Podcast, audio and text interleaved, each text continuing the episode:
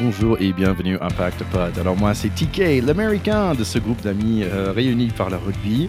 Euh, et je suis très content d'être là avec mes copains. Ça fait le épisode 95 quand même, ça fait beaucoup de bonheur, beaucoup de moments euh, partagés euh, autour de nos petits microphones et euh, sur ce fameux sport de rugby. Et bien sûr, aujourd'hui, franchement, c'est devrait être un des épisodes phares parce que quand même, c'était un des matchs phares qu'on a vu de notre équipe de France. C'était un truc incroyable. Je suis super content d'être toujours là avec mon très grand copain, Charlie Bayer. Salut mon ticket, salut les copains. oui, je pense que l'épisode, l'épisode s'il est à la hauteur de la prestation de nos bleus de samedi, l'épisode devrait être assez phénoménal. J'ai vraiment hâte d'en débattre avec vous. Je ronge mon frein dans mes discussions depuis euh, depuis euh, quelques jours pour pouvoir euh, me lâcher avec vous sur mes impressions de ce match. Ravi de vous retrouver. bah, pour ce match historique, on a aussi le, on va dire le, notre prof d'histoire rugbystique, hein, c'est Théodore de Saint-Rémy. Salut mon Théo. Salut les gars, ben moi effectivement je suis également ravi d'être là. Euh, J'ai lu lundi euh, deux articles importants vraiment sur le rugby mondial. Euh, le premier évidemment euh, sur ce sur ce match extraordinaire euh, qu'on a vu et dont on va certainement reparler. Et puis et puis l'autre alors sur, notre Charlie à, à l'opposé peut-être dans, dans le style comme dans le contenu, mais on apprend quand même que Charlie fait des matchs en réserve en Fédéral 3 avec des Timberland au pied à l'autre bout de la France. Et moi, je dis Charlie, chapeau, je dis dreadlock, je, je, dis ce que tu veux. J'ai adoré. Voilà. On, a posté, je crois. Euh, il faut lire cet article. C'est un sommet du sport, euh, un autre sommet. Voilà. Et ouais, mon Théo, je sais, il y a l'Himalaya, tu vois, qui pourrait être un sommet à atteindre, mais, mais moi, je me suis penché plus vers les, vers les sommets inverses. Tu sais, dans les, dans les océans, il y a des profondeurs très, très, ça va très, très loin dans les profondeurs. La mer des sargasses. on n'a pas tout découvert. Ouais, ouais, bah écoute, quand tu choses du 50 et que t'es à 3 heures de chez toi, c'est un peu plus compliqué euh, pour euh, trouver des, des, des, crampons à ta taille que pour certains, que pour, euh, pour mes amis au, au petit pied. Donc euh, voilà, c'était un peu compliqué. J'ai essayé de jouer avec des crampons 46, euh, mais j'étais comme dans les, tu vois, comme, comme dans les hum, chaussures d'escalade. Là, je sais pas si vous avez déjà essayé ou t'as l'orteil recroquevillé, c'est absolument horrible. Je tenais à passer un petit coucou à, à Dédé le sorcier Kabyle, à Kevin, à Romain, qui ont tous les trois envoyé euh, envoyé des photos à, rugby amateur fameux site que je vous invite à aller voir. C'est alors ils ont une page euh, Instagram, une page euh, Facebook, et euh, c'est un c'est un, un, site qui s'amuse à référencier un peu tout ce qui fait le rugby amateur. Il parle de cagolin, il parle de de selfie de victoire, il parle de, de petites histoires de, de crâne ouvert, de, de trucs comme ça, de du, du rugby du rugby du dimanche quoi. Et, et donc voilà, il y a Jérôme qui m'a contacté et qui m'a à qui je passe le bonjour et qui qui m'a posé plein de questions sur cette histoire et c'est vrai que c'était très drôle voilà. Et je, je remercie euh, Jonathan Best notre copain qui a aussi rediffusé ce qui a diffusé ce cet article aussi. Mais voilà j'avais envie de, retourner dans un truc un peu rétro quoi à l'époque des choses des chaussures montantes et tout ouais. les Riva ça s'appelait. Ben voilà je voulais faire un petit revival. Le Timberland, c'est plutôt un bon marque euh, pour les terrains quoi, grasse ou sec euh? Alors j'ai eu de la chance qu'il n'ait pas plu et que le terrain soit sec parce que sinon je pense que j'aurais pas déjà je cours pas bien vite d'habitude. Ouais je tiens à passer un petit aussi un, un, un gros bisou à mes lifters parce que parce que c'est dur de sauter en Timberland et que et que ça a pas été dans mes jambes que je suis allé sauter en touche c'est dans c'est dans leurs bras. Voilà. bon, écoute on, on, on veut dire à nos chers écouteurs d'aller lire ça sur rugby amateur. Bon en, espérant que leur prochain article sur toi il y aura le mention de notre podcast euh, quand même. Donc on les invite bah, à nous contacter aussi, à ce niveau là euh, sinon en fait je vais en parler avec Jérôme. euh, bah, finalement, euh, tous les deux, vous êtes passés dans les journaux pour parler de rugby, hein, euh, parce que Théo aussi, il y a un certain paquet d'années, il y avait un grand coup de gueule qui a ah. mis même des pages de l'équipe. quand tu parlais de, de, la fusion, il y avait un, un moment de fusion Racing Stade Français. Oui, j'avais effectivement à l'époque manifesté mon ma surprise euh, et voire ma désapprobation, mais j'étais pas le seul. Hein. J'estime je, avoir mis peut-être euh, une petite pierre à l'édifice contre ce projet que je trouvais assez contre nature et d'ailleurs euh, la belle santé avec des fortunes euh, diverses journée après journée des deux clubs parisiens, je trouve, m'a donné tout à fait raison a posteriori. Je continue de penser qu'il y a tout à fait la place pour deux grands clubs à Paris et en Île-de-France et avoir des derbies parisien ou, ou francilien, va-t-on dire, de rugby de haut niveau, c'est un, c'est un grand bonheur. Donc je, je regrette pas. Ah, je, je, suis d'accord avec toi, mon, mon, mon Théo. J'avais aussi partagé euh, ton, ton coup de gueule, qui était le premier d'une, d'une longue série à venir dans le pack après des coups, des fameux coups de gueule de Théo Ouais, c'est vrai que les, comme tu dis, les deux clubs parisiens ont chacun leur propre fortune. Il y en a un, évidemment, qui a une meilleure fortune qu'un autre, c'est le jeu. Il faut bien qu'il y ait un devant l'autre. Bah oui. Bon, en l'occurrence, c'est le Stade Français. Voilà, je suis pas là pour euh, polémique, hein, je le rappelle, c'est tout. Mais euh, toute cette histoire m'avait quand même bien fait, enfin maintenant bien fait rire, et, euh, et je tiens à rappeler que je crois que c'est la seule fois de ma vie quand j'ai pu voir Papé en chef des syndicalistes euh, qui allait faire la grève des joueurs du Stade Français. Ça, c'était, c'était, ça a fait ma, ça a fait mon année aussi. Ça, c'est très beau. Souvenir. Attendons quand même que le derby ait lieu avant de fanfaronner dans un sens ou dans un Bien autre, sûr. mon cher Charlie. Soy- Soyons simplement prudents. Bien sûr. hein. Et j'y serai, j'y serai. Et si Mais on juste pourrait peut-être y être ensemble d'ailleurs, tiens. Ah bah avec grand plaisir. Mm. On aura. Mais justement, par rapport au derby, ce que tu dis, moi je trouve que le, le- la sauce des derbies euh, Île-de-France a vraiment très bien pris. Et tu vois Absolument. que les joueurs jouent différemment à chaque derby qu'il y a, qu'il y a une, il y a une, il y a une motivation, que on est tous contents. Donc c'est très important d'avoir regardé ces deux clubs différents. Les derbies le prouvent. Merci pour ton coup de gueule. Bon, je, je ferme le, le minute euh, parisienne, là, si je peux. Euh, Désolé. Et J'aimerais bien faire ma petite minute euh, nord-américaine. Euh, Il y avait du rugby euh, Sevens à, à Canada. Euh, jolie apparence en finale par les hommes de la France, quand même. Malheureusement, des- il y avait une défaite contre Argentine, mais 33 à 21. Mais bravo pour la deuxième place. Euh, et en fait, c'est des filles américaines qui ont chipé la troisième place aux, aux, femmes françaises, euh, 19 à 7. Euh, donc, euh, donc euh, voilà pour le Sevens. T'étais là pour casser l'ambiance là, du coup, euh, Oui, Thierry. Est d'accord. bah, ok, non, non, tu c'était juste une question. C'était il juste faut- une question. Faut, faut casser un petit, petit peu, faut pas donner trop.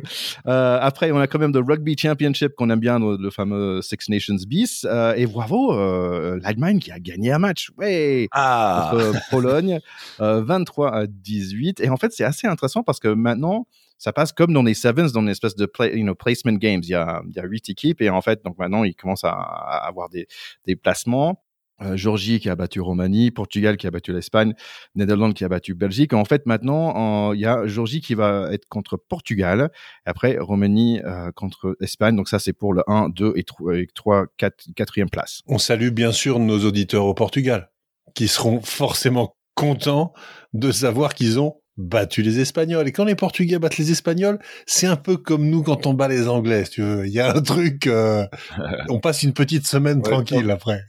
Tandis que quand la, quand l'Allemagne bat la Pologne, euh, Ouais, pas trop faire de blagues dessus, quoi.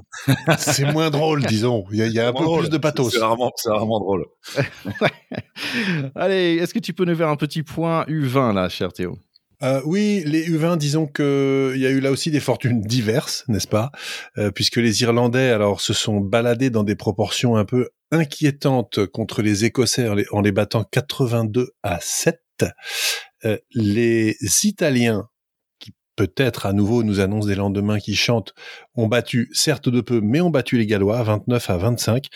Et les petits Français, qu'on appelle les Bleuets, avait mené 13-0 à la mi-temps avant de gagner 42 à 7 contre les Anglais. Alors, est-ce que c'est ça qui a donné de très bonnes idées aux seniors après, aux, aux- aux grands? Ben, J'en sais rien. En tout cas, on est content pour eux. Euh, et alors, et au classement, mais ça donne euh, un classement qui ressemble, en tout cas pour les deux premières places, euh, au classement des grands, puisque l'Irlande est en tête et en passe de faire le Grand Chelem. La France est juste derrière et n'a perdu que contre les Irlandais. Et ensuite, euh, l'Italie, l'Écosse et le Pays de Galles. Voilà comment ça se passe pour l'instant. On espère en tout cas euh, que les Anglais iront battre les Irlandais et donneront une chance aux Français de remporter la timbale. Est-ce qu'on a d'autres choses au niveau d'Ordov hein, avant d'attaquer euh, le main course Non, pas vraiment, mais moi je voulais juste euh, passer un petit un petit coucou, un petit bisou à Monique, euh, qui est euh, qui est euh, une collègue de boulot de mon pote Mayol, euh, qui bosse à la compta et avec laquelle il débriefe tous les mercredis après-midi euh, l'épisode du pack de du pack de potes. Donc du coup, bah j'en profite pour lui passer un petit coucou et lui faire un gros bisou et merci Monique de nous écouter attentivement.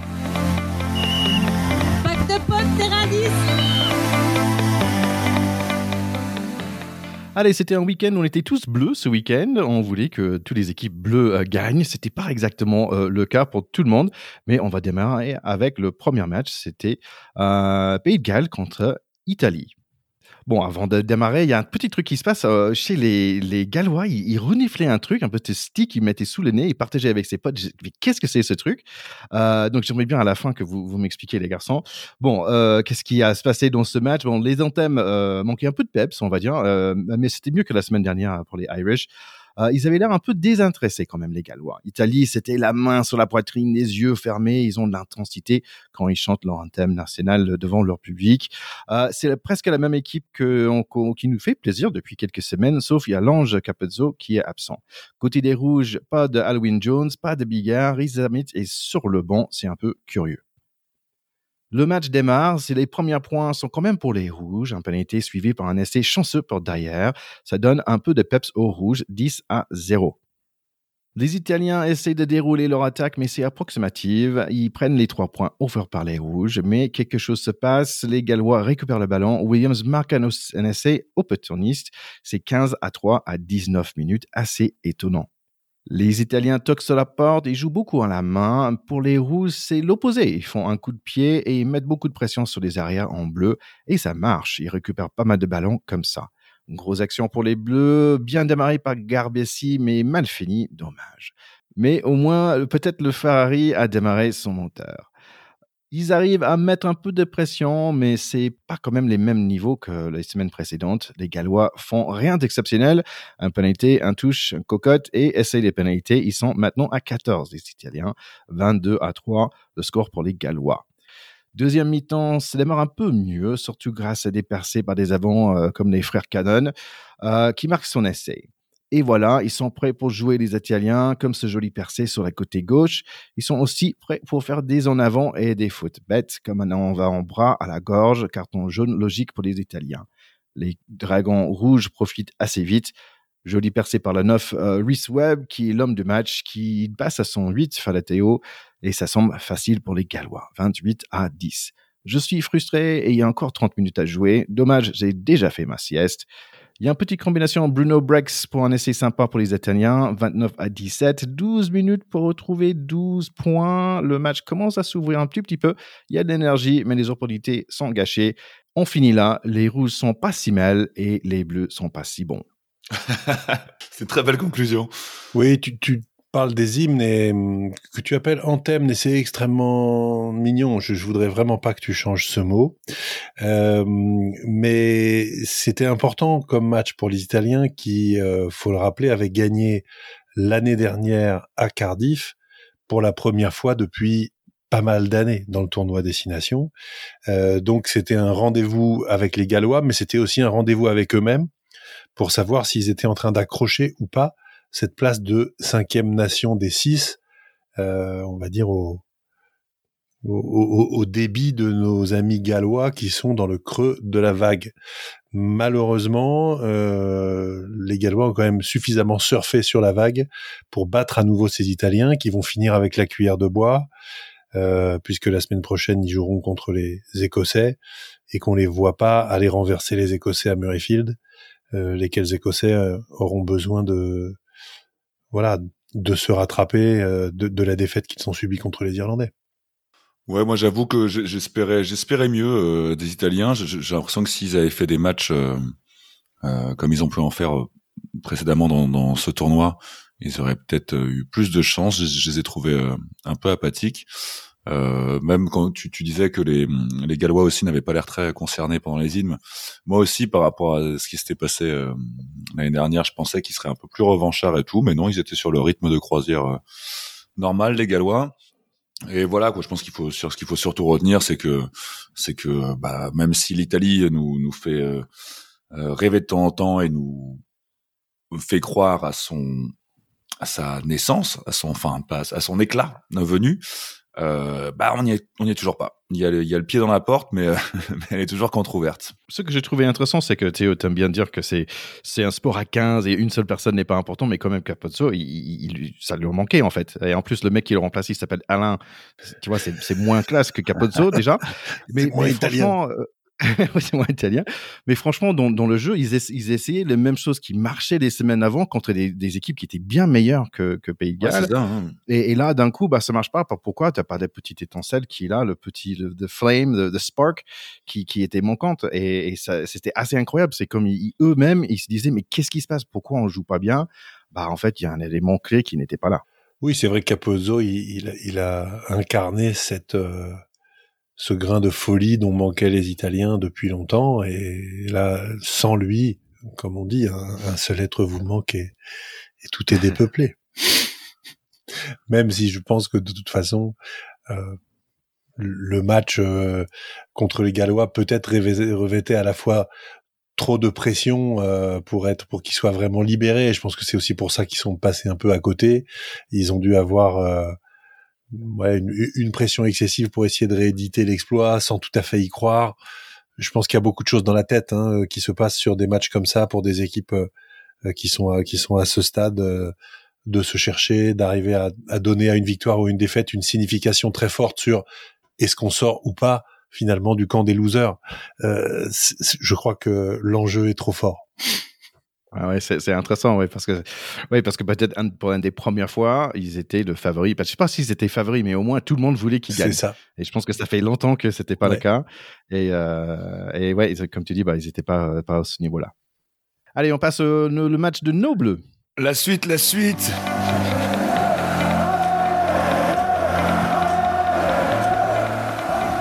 Allez, le fameux crunch à Twickenham. Ah bon, le match démarre et moi, je suis toujours en train de me battre avec mon Freebox. Euh, j'ai regardé ce match historique sur mon iPad, mais quand même, euh, j'ai passé un très, très bon moment. Et, euh, et en fait, j'avais même pas de temps pour m'asseoir et boum, le match a démarré. C'est Olivon et puis c'est Flamand et Dumortier et, et, Ramos dans le coin. Que c'est beau. Belle transformation aussi. 7 à 0 à 3 minutes. Et bing, Aldrit, il va vers l'avant. Ramos, une étape 3 points de plus, 10-0 faute de Danti qui donne un de touche aux Anglais, leur première attaque, mais Danti gratte le ballon après. Je suis content de le revoir lui. Notre défense doit être fort aujourd'hui et pour l'instant, ça va très bien. Mention spatiale, elle est deuxième ligne, bien sûr. Mais un autre penalty contre nous, oh, il faut faire gaffe, les garçons. Marcus Smith, Stewart et Malins commencent à montrer leur canne avec des touches rapides. Les grosses jambes aussi commencent à mettre des coups de pied. On perd des échanges et offre aux Anglais une opportunité chez nous. Ils ont choisi la touche, mais on la récupère. On est à 20 minutes, il pleut des cordes, notre mêlée est bon, Fico, il est en jambes et Dupont aussi. Joli 50-22 par lui avec son pied gauche, il sait tout faire ce mec. Cro perce et c'est beau, Flamand c'est le patron, il arrive lancé et détruit trois Anglais et c'est pour nous 17 à 0. À 30 minutes, notre défense est quand même très présent, mais on offre en pénalité 3 points pour le jeune Marcus Smith, 17 à 3. Super contre-rock dans l'heure 22. Merci Audrit. On va prendre les points 21-3. Dupont se fait contrer, sauf qu'il peut. C'est Dr. Audrit qui nous sauve en grattant un autre ballon. Il la sort sur terre et c'est Ramos qui la sort dans les airs. Petite opportunité avec 30 secondes à jouer dans la première mi-temps. Gros, gros mêlée. Adrit déroule, passe à l'intérieur pour Olivon, le mec qui a un nez pour l'embut. 27 à 3 pour la première mi-temps. Magnifique. Eh bah ouais, ça, ça, ça démarrait fort, hein, comme tu dis. Fallait pas, euh, merci Free, fallait pas être en retard. Mais ouais, ça démarrait fort. Il euh, y, a, y, a, pour moi, dès le début du match, il y avait quand même une, une forte impression de maîtrise et de, euh, euh comment dire, de leader retrouvé. C'est-à-dire que j'ai l'impression que ceux qui, ceux qui, ceux qui devaient être là ont répondu présent et, euh, et où emmener euh, où emmener les autres. Il y avait vraiment les euh, on avait on a quand même des, des centres qui grattent plus que des troisième lignes. C'est quand même il plus de quand quand dentifix euh, c'est euh, aucun jeu de mots. Dentifix ses mains sur le ballon c'est c'est très dur de le de, de, le faire enlever. Enfin voilà quoi il y avait une, vraiment une très belle sensation de maîtrise on a revu j'ai bien aimé à la dixième là on a eu ils nous ont ressorti encore la, la, la, touche avec Ficou qui arrive lancé derrière, où ça va direct au-delà de les 15 pour. Euh, il me semble que, que Galtier nous a dit que c'était la Toulouse, hein, celle-là. Mais euh, c'est quand même des touches qu'il faut oser, je pense. Et à propos de ces centres qui grattent, je pense que le, le fameux grattage d'Aldrit là dont tu parlais. Euh, euh après la demi-heure de jeu, je pense qu'ils étaient un peu vexés en fait de voir, de voir des, des trois quarts faire leur boulot. Pour moi, ouais, Flamand, incroyable. Bah, il fait partie de ces de ces euh, deuxième lignes euh, de ces de ces quatrième troisième lignes je sais pas si on peut dire que c'est comme ça c'est euh, c'est des deuxièmes lignes très très mobiles partout enfin vraiment vraiment très impressionnant voilà et, et d'ailleurs son son essai puisque je suis là à parler des touches que, que qui, qui sont une phase de jeu qui me régale son essai à Flamand part d'une belle euh, belle action en touche hein, où ils étaient repartis la touche avait été jouée ils avaient ils avaient ramené petit côté pour jouer dans les 5 mètres euh, entre passes de gros comme ça. Euh, ça fait plaisir quand bah voilà quoi orgie de jeu jusque dans les, voilà les deux, touches que je viens de citer déjà c'est des trucs un peu euh, hors hors hors des choses qu'on a l'habitude de voir. On, voilà, les, Bleus sont là pour jouer, pour envoyer du jeu, et ils le maîtrisent, et il y a la chance de leur côté. Tout, tout va, tout va très très bien. Oui, c'est c'est vrai que le la mi-temps, enfin le match entier d'ailleurs, mais la mi-temps que fait Flamand est quand même euh, improbable euh, de performance. C'est absolument incroyable. Hein. L'équipe lui a mis 9 le lendemain euh, comme note. C'est quand même très rare pour un deuxième ligne. Je pense que j'ai jamais vu ça. Euh, il fait un match euh, absolument hors du commun. En plus, il marque deux essais. Je note en particulier que sur le premier, si vous regardez bien, c'est Ramos qui fait la passe à Olivon, un peu le long de la, le long de la ligne de défense. Et en faisant cette passe à Olivon, il saute Flamand. Et en fait, Flamand a l'intelligence, non pas de se mettre simplement au soutien, mais de se décaler, de se retrouver soutien extérieur. Et donc, on a deux offloads d'affilée, celui d'Olivon puis celui de Flamand. Et, et là, je trouve qu'on voit vraiment que ce garçon a été formé en numéro 10 parce que il jouait derrière quand il a commencé le rugby et quand il a fait ses premières armes en jeune. Il a joué 10 pendant assez longtemps. Après, il a grandi peut-être un peu tard, je connais pas sa vie, mais il avait manifestement pas un gabarit de deuxième ligne quand il était plus jeune. Et on voit très bien que c'est un gars qui sent le jeu, qui sent les intervalles, qui sent les coups.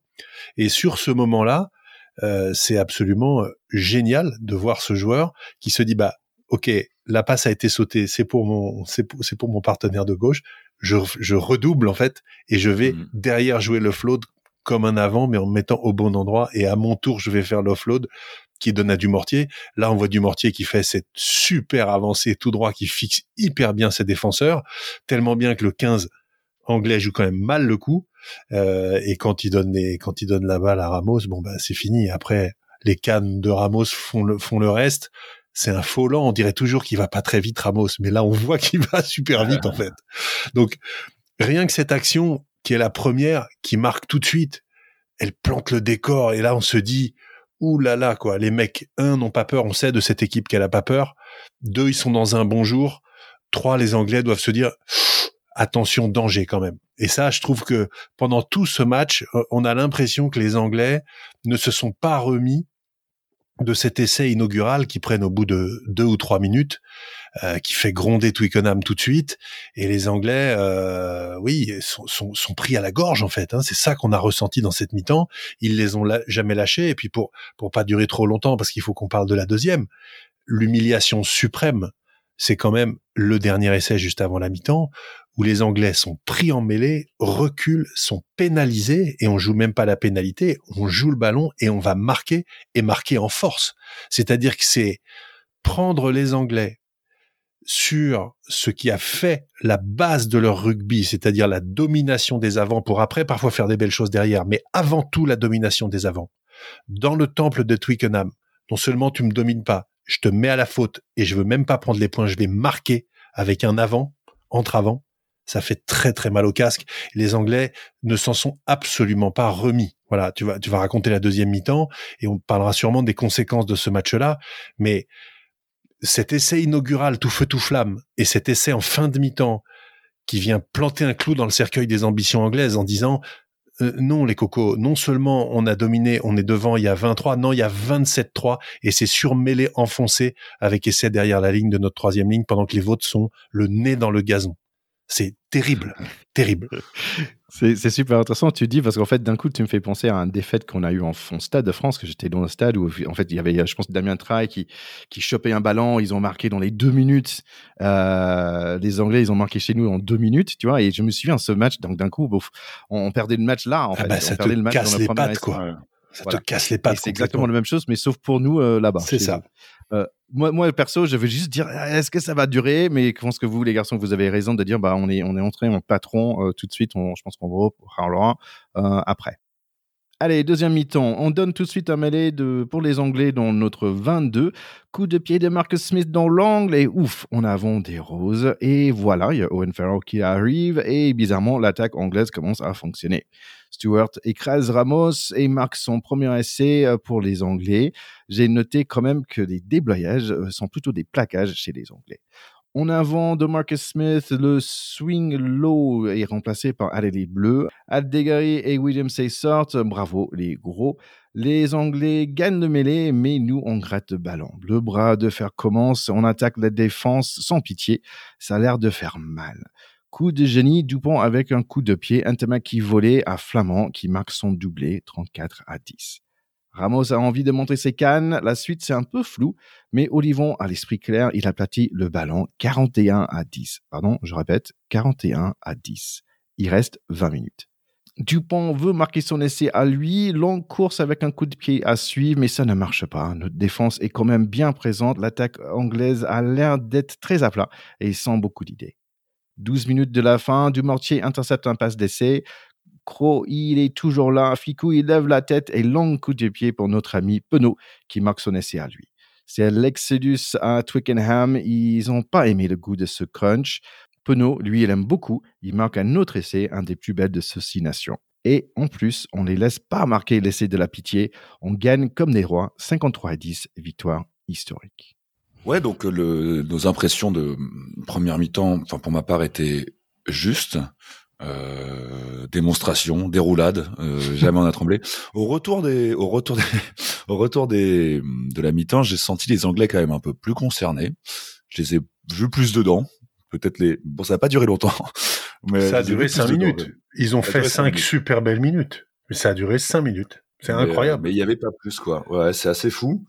Euh, tout à l'heure, je parlais de, en première mi-temps de, aussi du facteur chance hein, qui, qui, qui, était nôtre, mais je pense que c'est ça qui, qui, qui fait aussi les grands matchs. Mais sur le doublé de Flamand, qui est, je le répète, énorme, hein, bien sûr, hein, mais il y a quand même un peu de coup de chance euh, sur les deux Grinta parce que bah, déjà le rebond lui est favorable, hein, Flamand. Et puis même au tout début, surtout j'avais noté, euh, il y avait personne, c'est, je sais plus qui était parti, il y avait un joueur qui était parti tout seul, donc euh, sans soutien. Euh, il a été euh, contre-roqué assez rapidement et c'est vraiment genre, enfin le ballon a été perdu. Euh, il je crois qu'il a, il a été jeté. Bon, euh, Dupont a dû, le, a dû, a dû aller le chercher rapidement, mais, il y avait quand même un, un, un, poil, c'est joué un poil roux d'anglais quoi. C'était vraiment euh, pour cet essai. Bon, mais après le reste était démonstratif. Mais euh, voilà, il y avait une grosse grosse impression et aussi le fait, moi j'ai remarqué que à sa sortie de, à sa sortie, Dupont a quand même été applaudi par Twickenham. Euh, la dernière fois que j'avais vu un truc aussi euh, ubuesque, c'était euh, pour le dernier match de Wilkinson au Stade de France avec Toulon. Il avait été applaudi aussi, ou même les Français avaient chanté un God Save ou les Swing Low, Swing Chariot, je pense. Euh, donc voilà, je pense que c'est euh, le, le, monde entier sait qu'on a dans nos rangs le, le, le meilleur joueur du monde. Hein. Les commentaires l'ont les commentaires l'ont dit après. Il est, il est, il est archi impressionnant. Mais il y avait il y avait quelque chose dans cette pour revenir sur un truc plus large quoi. Il y avait quand même quelque chose de de, de, de on avait vraiment une bonne de copains qui, qui jouaient au rugby et qui s'amusaient sur le sur le deuxième euh, sur le doublé de Penaud sur le deuxième. Jaminet lui fait la passe, il est mort de rire. T'as un truc où ces mecs, ces mecs s'éclatent en fait quoi. Ils prennent un plaisir fou. Oui, alors je, je vois tout à fait l'image dont tu parles. Je, moi, je crois pas que ce soit de l'humour. À ce moment-là, c'est de la sidération. C'est-à-dire que ah ils sont en train de vivre un truc auquel ils, ils peinent à croire. C'est-à-dire que je pense qu'ils avaient quand même une pression d'enfer après la défaite contre les contre les les Irlandais euh, de se dire bon finalement ok les Irlandais sont premiers mondiaux mais est-ce qu'on est rentré dans le rang quoi? Est-ce que finalement euh, comme d'hab et comme avant on va se mettre à venir paumer à Twickenham de pas beaucoup ou même de beaucoup j'en sais rien mais ils étaient pas complètement sereins parce qu'ils n'ont pas affirmé que des choses sereines dans ces dernières semaines. Et donc Là, je pense qu'au moment où, où, Jaminet fait cette passe, il y a plus photo. Ils savent qu'ils en ont mis grosso modo, bah, là, 50 à Twickenham aux Anglais. Et ils sont dans un sur un rire de surprise. Oui, comme sur un nuage, en fait, en train de se dire mais c'est pas possible, c'est une fête d'anniversaire surprise. c'est quoi? Où sont les caméras? C'est c'est c'est un truc, euh, je pense, complètement fou. Je, pense qu'on parlera de ce match pendant longtemps parce que il s'apparente à des déculottés historiques. Il, rentre toute équipe confondue euh, dans la bibliothèque des déculottés historiques qui seront euh, peut-être utilisés comme référence de non-match absolu ou de honte ou de drame euh, pour cette équipe d'Angleterre encore dans 10, dans 15, dans, dans 20, dans 30 ans. C'est une certitude. Quand les Français avaient pris 52 à 10 au Parc de Prince contre les Sud-Africains en 97, on a mis quand même psychologiquement 15 euh, ans à s'en remettre contre les Sudaf. C'était euh, quelque chose d'humiliant au dernier degré. Juste un an après, les Anglais en tournée en Australie avaient pris un historique 76 à 0. Euh, mais c'était pas comparable. C'était une équipe de tournée ça reste des matchs entre guillemets amicaux. Il n'y a pas de titre en jeu dans ces matchs-là. C'était d'ailleurs la même chose pour le 52 à 10 euh, des, des, des, Springboks contre les Français au Parc des Princes. Euh, et le 76-0 en Australie, c'était contre une équipe profondément remaniée. Ils étaient partis en tournée, les Anglais, avec des titulaires qui manquaient à l'appel. Et en plus, ils avaient eu des blessures en début de tournée, donc ils avaient une équipe qui était clairement inférieure. 76-0, on en parle encore. C'était une cata. Donc maintenant là, 53 à 10 contre une équipe réputé à peu près au complet. Euh, dans le temple du rugby, pour un match censé être un peu un match du rachat après un début de tournoi moribond, pour essayer de sauver la tête de cet entraîneur, s'ils perdent en Irlande, c'est terminé. Borswick, il rentre à la maison. Hein. C'est une certitude. Euh, et moi, je dis sur ce match, ok, les Français ont été fabuleux, mais les Anglais ont été en dessous de tout. À part cinq minutes en deuxième mi-temps, ils ont été nuls à part Itoge qui a gratté deux trois ballons, qui a fait son job, et à la limite Stuart qui marque son essai, qui va se le peler, très bien. Mais tous les autres ont été catastrophiques et invisibles. Où sont les grands troisième lignes anglais? Les Underhill, les Vunipola, les Tom Curry, ils sont où les mecs? Les Dalaglio qui nous ont fait rêver pendant, pendant des années où on se disait mais eux ils ont des troisième lignes dures quoi. Mais là les mecs se sont fait marcher dessus. C'est qui euh, Tom Brandt là? Je, je sais pas d'où il sort ce mec, mais faut qu'il retourne en deuxième division anglaise. C'est catastrophique, honnêtement. Euh, L'autre, euh, comment il s'appelle, Ludlam, Willis, le Toulousain, mec, mais pas invité. Donc, moi, je suis frappé par la force des Français, l'alternance de Dupont, l'intelligence des jeux au pied. Euh, au moment où tu dis tiens, c'est marrant, Penaud a pas fait son match, il sort de sa boîte, un essai où il se le fait sur les cannes avec un peu de bol et un rebond, et le deuxième essai, on dirait un essai d'entraînement contre des cadets. Alors c'est bien exécuté, mais tu dirais des cadets en face. Mais en plus, c'est que je pense que de, toutes les personnes qui ont touché ballon, ils étaient tous, euh, sauf Penaud qui marquait, ils étaient tous remplaçants en fait. Et, juste, comme tu disais, c'est des bandes de potes qui allaient jouer le rugby, mais aussi on voyait avec les coachs, il y a, il y a un, vidéo où on voit l'essai et après on voit les, les, joueurs sur le terrain, sur le bord de terrain, et on voit les coachs aussi en train de se, de, féliciter faciliter, euh, merci, faciliter euh, le, coach de, de l'attaque française. Et je trouve ça vraiment superbe. Donc, tout le monde est vraiment sur la même. Euh, c'était d'ailleurs, ce truc-là, c'était un, un essai d'All Black. Oui, c'est vraiment un essai de, c'est un essai d'école parce que tu sens que c'est une combinaison, c'est travaillé, c'est fait à la perfection. Les Anglais sont sur le reculoir, ils en reprennent un. Tu passes les 50 sur cet essai-là, t'as envie de le, de le regarder mille fois l'essai, quoi. Mais moi, ce qui me frappe le plus hein, dans ce dans, ce match, euh, et je trouve que ce, qui est euh, quand même préoccupant pour cette équipe euh, anglaise, qui va nécessiter, à mon avis, un profond renouveau, c'est que Steve Borswick, l'entraîneur, avait fait le choix de mettre en plus, c'était le premier capitana de Genge, le pilier, qui est un, qui est un très bon joueur. On peut pas lui, lui enlever d'avoir fait une carrière pour l'instant tout à fait remarquable. Mais pour les Anglais, mettre un pilier capitaine, c'est pas du tout neutre comme message. C'est on veut remarquer au fer rouge nos adversaires sur notre force historique, le jeu d'avant, et le boss, c'est le numéro un chez nous. Et no scrum, no win. Eh ben si, en fait, c'est une catastrophe leur choix. Ça a été une catastrophe. Ils ont été ultra dominés. Il y a eu pas mal de mêlées très équilibrées, mais celle de la de, la fin de, de première mi-temps qui euh, débouche sur l'essai d'Olivon, c'est un message euh, euh, retentissant à l'égard euh, du 8 d'Angleterre, qui est normalement et toujours un adversaire absolument redoutable. Et je, je pense que ils n'ont pas pris d'essai comme ça depuis des décennies. Celui-là, se faire enfoncer comme ça sur une mêlée et une avancée de 40 mètres derrière avec essai contre eux à Twickenham, je pense que ça leur est jamais arrivé quasiment. Donc mmh. c'est c'est la force des Français, mais c'est aussi l'incroyable faillite de cette équipe, cette équipe anglaise, au moins sur ce match. Au moins sur ce match. Donnons-leur euh, une chance la semaine prochaine, parce qu'en plus, s'ils se rachètent et qu'ils tapent les Irlandais, on peut gagner le tournoi. Donc, ce serait quand même sympa qu'ils se réveillent. On leur On va pas supporter l'Angleterre quand même non il y avait quelques personnes qui parlaient de presque un peu de pitié pour les Anglais parce que bien sûr ils ah cher dans, dans, leur dans leur presse et tout ça. Et mais moi personnellement, je suis assez certain que les Anglais, euh, comment dire, they won't, they wouldn't feel the same for the French. You know, ils vont pas avoir ce ah. même pitié pour les Français. Jamais. Donc pas ce sentiment avec ah eux. Surtout que là, nous, on est en marche pour être champion du monde. C'est notre projet, comme dirait Emmanuel Macron.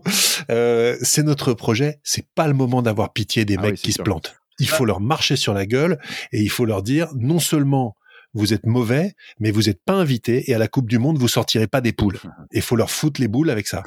Maintenant, on verra bien ce que ça donne. Bon, J'aime bien, j'aime bien cette Théo là, cette Théo euh, euh, fâché. J'aime bien. Ah bah c'est moi qui vais être la voix. Moi j'ai bien aimé dans le discours de Galtier à la fin qu'il ait quand même un petit mot pour les pour les Anglais quoi. Euh, on a on l'a mangé notre pain noir aussi. On a quand même passé 10 10, 10 années euh, euh, dures de supporters français. Moi je pouvais pas m'empêcher d'avoir un de- euh, je sais pas si c'est un peu d'empathie quoi pour euh, pour euh, pour ces types qui bah voilà quoi chez eux tu te fais marcher dessus comme ça euh, et chez eux même bah, dans la même interview de Galtier d'ailleurs qui répétait souvent il disait ce lieu ce lieu et juste il regardait autour de lui il disait putain mais t'es à, t'es à fucking Twickenham quoi c'est c'est c'est pas rien et les mecs qui qui rentrent enfin je, je pense que ça a été dur euh, Le public qui quitte les travées, c'est rarissime. ils hein. se barrent les mecs. Ah ouais je, je passe un petit bonjour à mon pote Rarissime, Vincent hein. qui était là-bas qui me laisse un message qui me laisse un vocal qui me dit mais putain les les gens se barrent les bars ferment. C'est c'est fini genre à 60 ils étaient en train de fermer Twickenham. La France oh, la Fran- les Français ont fermé Twickenham quoi. Mais clairement rideau quoi.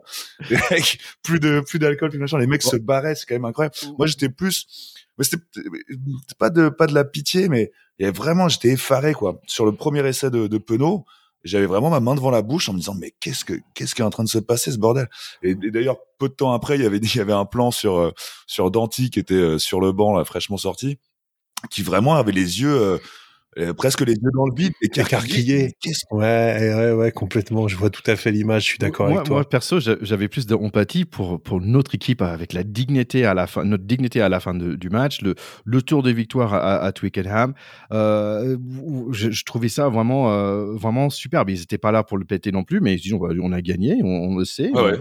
On, on- on est superbe. Il y avait quand même un tout petit peu avant, je trouvais que dans la presse anglaise, mais ils disaient ouais, on va marcher sur des Français et tout ça. Euh, Il y a un petit manque de respect. Il n'y avait pas le, le- les polices qui ont, ont pas décidé de pas, on va dire, aider le bus pour arriver au Ah oui, stade à c'est l'heure et tout ça. Ouais, des petits trucs comme ça. Bah tiens, ça paye peut-être.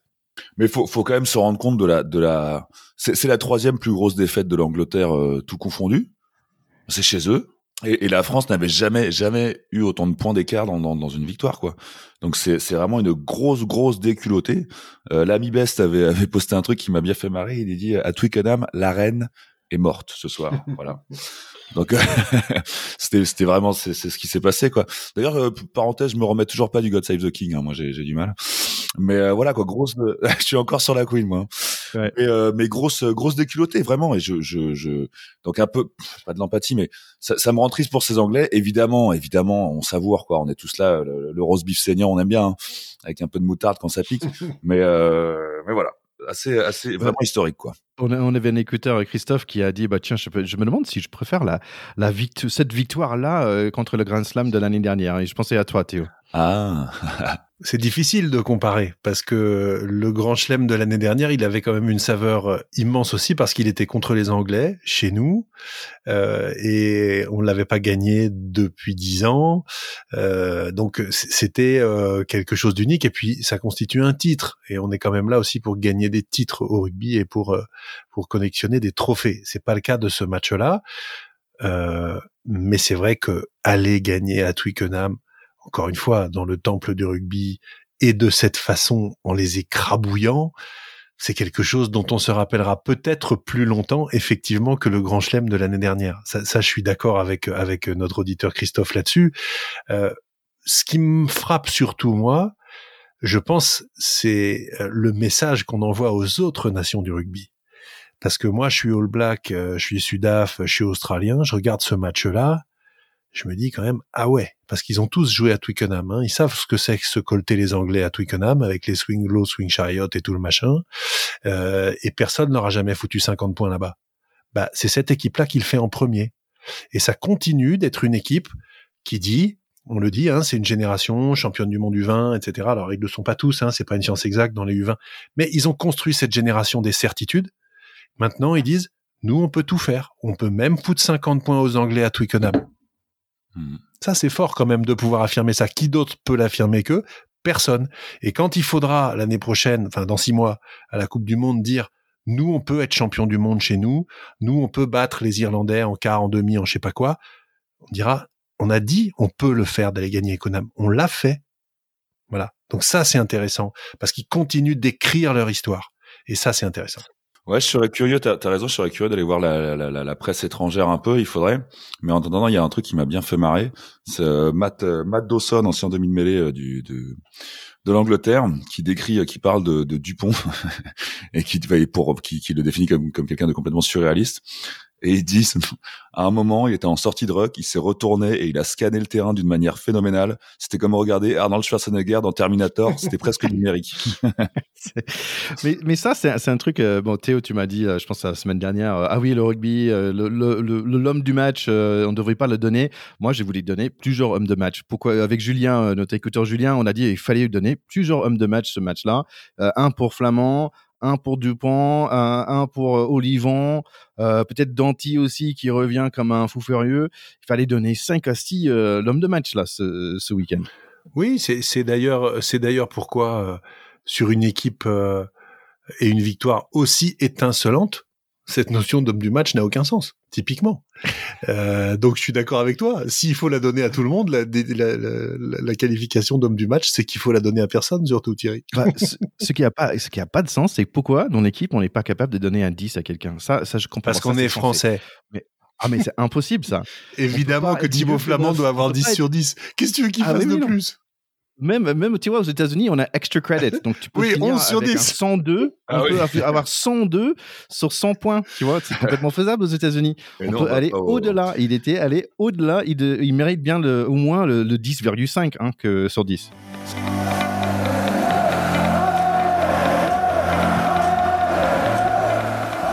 Allez, Irlande-Écosse à Murrayfield, c'est son cap pour Stuart Hogg et son coiffeur, euh, son coiffure. Hein, Donc tu peux dire son coiffeur aussi, il était dans le coup, hein, certainement. Qui dit coiffure dit coiffeur, Thierry.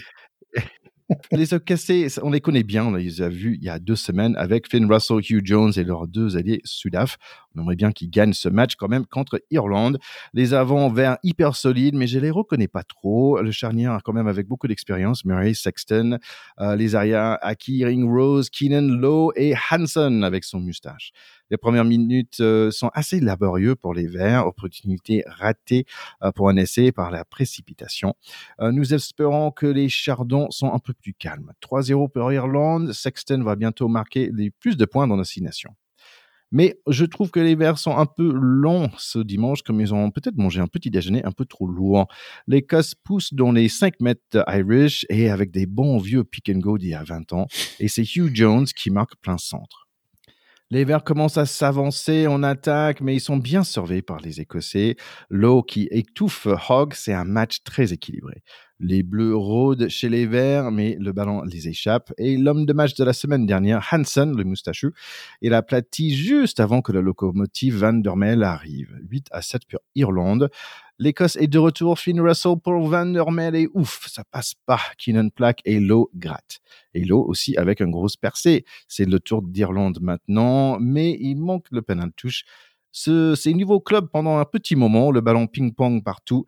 Penalty touche juste avant le mi-temps, grosse opportunité, mais Irlande s'étire au maximum pour éviter un essai des Écossais dans le coin. Deuxième mi-temps, et je suis rendu compte que j'ai oublié de parler des trois avants irlandais qui étaient déjà blessés. Ballon libre pour tout le monde dans les premières cinq minutes. Petit problème de talonneur côté les Verts, c'est maintenant Vanderflyer qui lance. J'aime bien le chu du public écossais chaque fois que le pied Schumann touche le ballon. Hanson, lui, avec le moustache, c'est un allié gratteur. Euh, ça me fait beaucoup penser à, à Gamin de Villiers, d'ailleurs. Il aime récupérer les ballons dans l'air aussi. Très jolie action pour lui, dont le 22 bleu qui mène un essai de, de Lowe. Lowe, pour moi, qui est un des meilleurs joueurs de Six Nations, qui n'est pas français. 15 à 7 pour l'Irlande à 60 minutes. Euh, j'ai même pas le temps de me chercher une bière avant que les Irlandais sont de retour. Encore Hansen et Lowe qui déroulent euh, vite côté gauche. C'est Conan the Barbarian qui marque côté droite. 22 à 7. Les Écossais ont l'air fatigués, voire le en avant de 8 mètres euh, de leur troisième ligne. Rien de Van merveilleux dans ce dernier 15 minutes, juste un blessure assez moche pour Ringrose. Ils ont presque mis le essai de bonus, mais on finit 22 à 7 pour la machine verte. Ouais, c'est un match euh, qui était très plaisant à regarder, sauf, tu l'as souligné, la blessure de Ringrose qui était vraiment très impressionnante. J'ai pas regardé euh, si on avait des infos sur sa santé. Euh, ce qui m'a frappé en tant qu'éducateur, c'est que il fait ce plaquage en mettant la tête du mauvais côté. Sans doute emporté par son élan, etc. D'où l'importance de la formation des joueurs. Et Dieu sait qu'il est forcément bien formé, sinon il serait pas là. mais toujours redire que le plaquage est malgré tout euh, un geste à risque et qu'il est important euh, de, de, de, le réaliser dans les meilleures conditions de sécurité. C'était pas le cas et à très haut niveau, bah, la sanction, euh, elle est dure. J'espère vraiment que euh, qu'il va s'en remettre la première mi-temps était une mi-temps incroyablement disputée. C'était vraiment très beau. Euh, les Irlandais ont été chercher la gagne de ce match pour moi dans les toutes dernières minutes de cette première mi-temps quand ils n'ont pas pris d'essai alors qu'il y avait une domination écossaise qui était forte.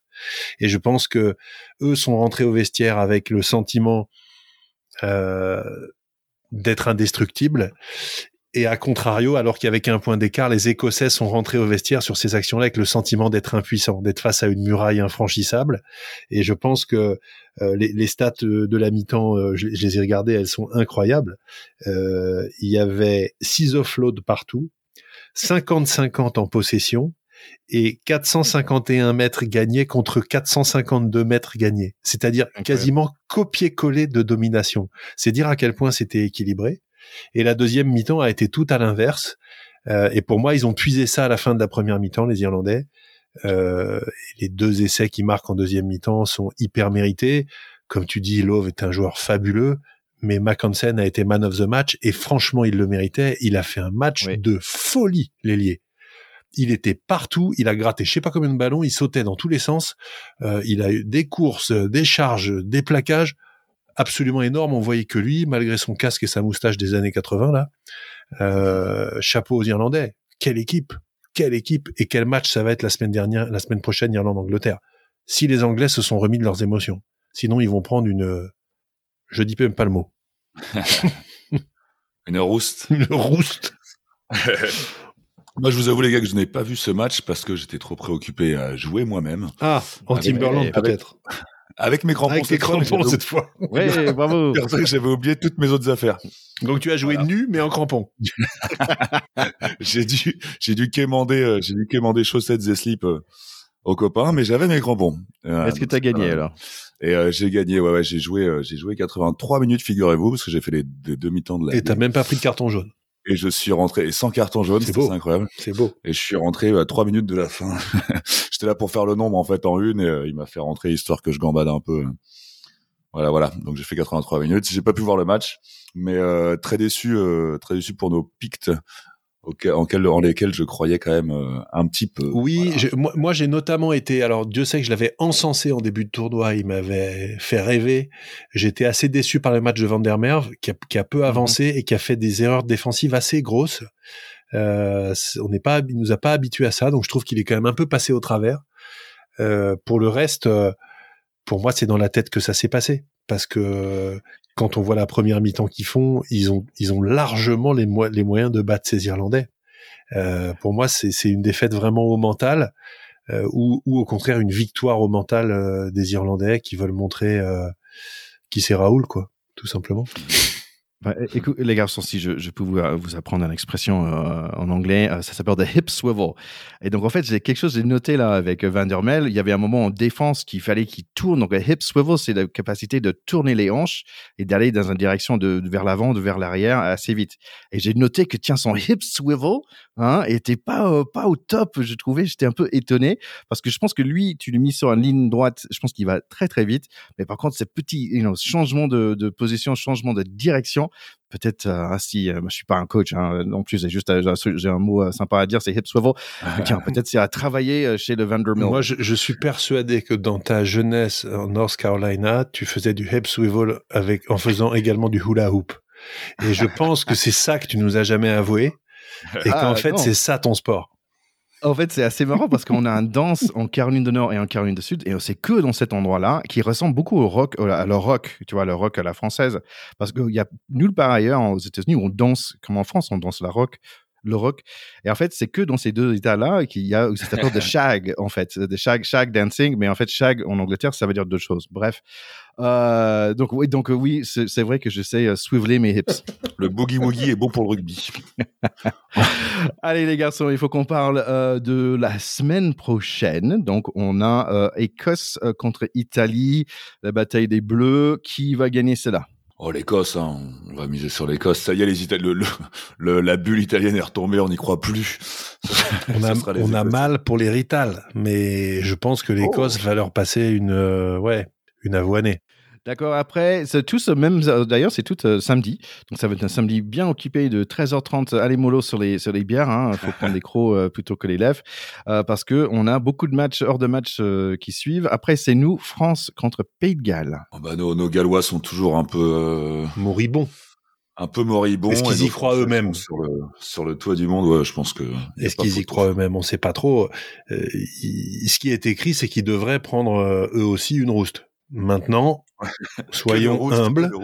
Euh, le rugby euh, est un sport où le ballon rebondit pas toujours dans le sens où on l'attend, euh, et ce serait quand même dommage malgré tout de venir perdre à la maison contre les Gallois après ce qu'on vient de faire. Mais là, le boulot du staff, c'est de faire redescendre tout ce petit monde sur Terre, parce que ils sont forcément sur un nuage. Et ça, c'est humain. C'est là, c'est l'endorphine, c'est le machin ils planent, ils planent. Je sais pas s'ils sont redescendus là, à l'heure où on enregistre. Pas sûr. D'ailleurs, petit changement euh, au niveau de notre équipe, euh, au niveau des deuxièmes lignes, parce qu'on aime bien les deuxièmes lignes ici. Apparemment, euh, Monsieur William C, il est forfait, mais il y a peut-être le jeune Emmanuel Meafou qui est convoqué pour le match contre Pays de Galles. C'est quand même une grosse info parce que Emmanuel Meafou, c'est un, joueur du Stade Toulousain qui a un gabarit un peu impressionnant, hein, à la Skelton, on va dire. C'est une sorte de géant. Euh, alors, Emmanuel Meafou, il a un prénom tout à fait français, mais pourtant, il est né en Nouvelle-Zélande de parents samoans. Et ah. il a la double nationalité néo-zélandaise australienne. Euh, donc, comme il joue en France depuis plus de trois ans, euh, ou qu'il y habite depuis plus de X, enfin les règles internationales s'appliquent, donc euh, il est en théorie sélectionnable pour l'équipe de France. S'il dit oui, il renonce pour toujours à la sélection australienne, euh, qui serait sa, sa sélection entre guillemets naturelle, puisqu'il n'a pas encore de passeport français. Donc ah. ce serait une grosse info. Il y avait une guerre quasiment diplomatique en coulisses pour savoir qui s'attacherait les services dans son équipe nationale d'Emmanuel Meafou. Et s'il rentre, euh, s'il est sur la feuille de match, à mon avis, ça suffirait, ou faut peut-être qu'il joue au moins une minute.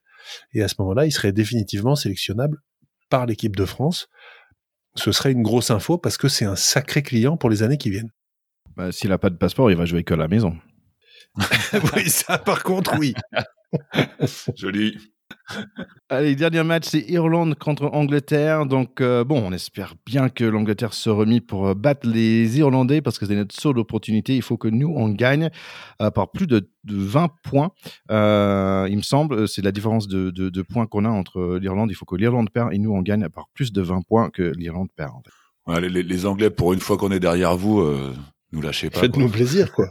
Je pense que ce match va être super. Si euh, les Irlandais gagnent, ce qui est quand même une probabilité élevée, ils sont euh, sur une série extraordinaire.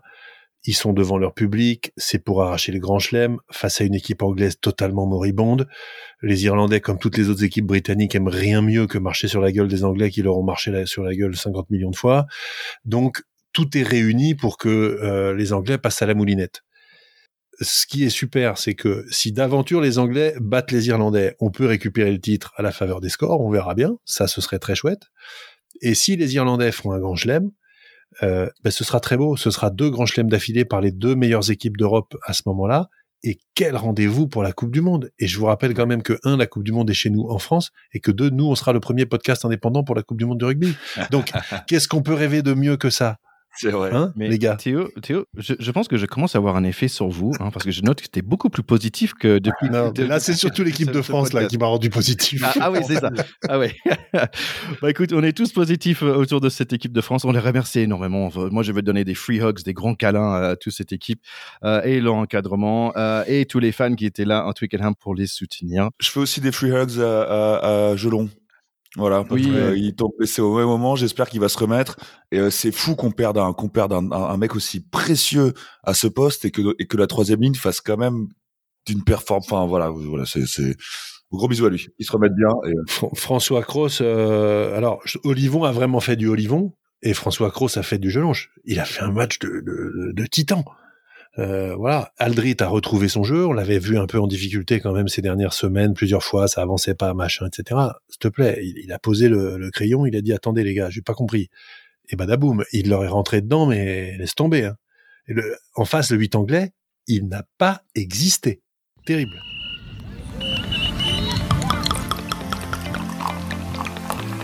Bon, les gars, je vous dis une très bonne semaine, très bon fin de Nations à vous.